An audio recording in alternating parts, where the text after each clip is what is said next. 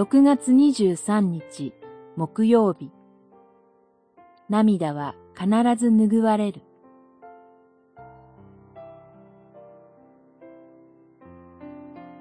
ルカによる福音書7章8章。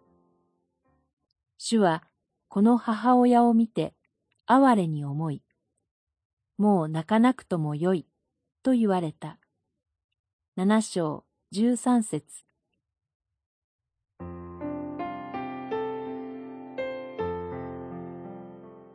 ここには葬儀の列がありました。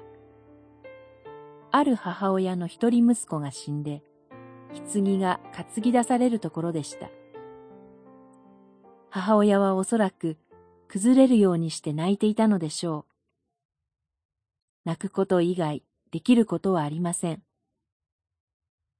そのような母親を見て、主イエスは哀れに思い、もう泣かなくともよいと声をかけてくださいました。主イエスは死んだ息子を見て行動されたのではなく、何よりもまず泣いている母親を見てくださり、哀れに思ってくださいました。ここにこの奇跡の動機が示されています。そして涙が止まる。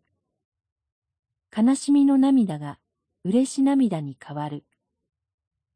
失った息子を主イエスは返してくださいます。主イエスは私たちを苦しめ、閉じ込め、自分の命よりも大切な私たちの愛する家族を硬直させてしまい、動けなくしてしまう憎き死を、涙にくれる私たちのために突き破ってくださいます。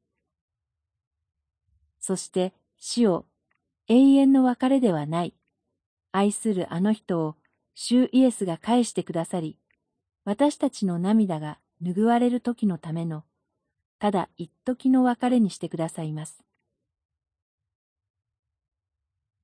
死の力の前に涙せざるを得ない私たちに、肉体の死を超えた命を与え、私たちの涙を止めるために、憐れみに大きく突き動かされてくださるのが、主イエスなのです。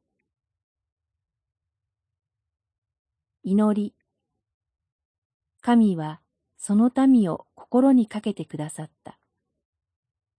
人々が叫んだこの言葉を私たちの言葉にしたいと思います。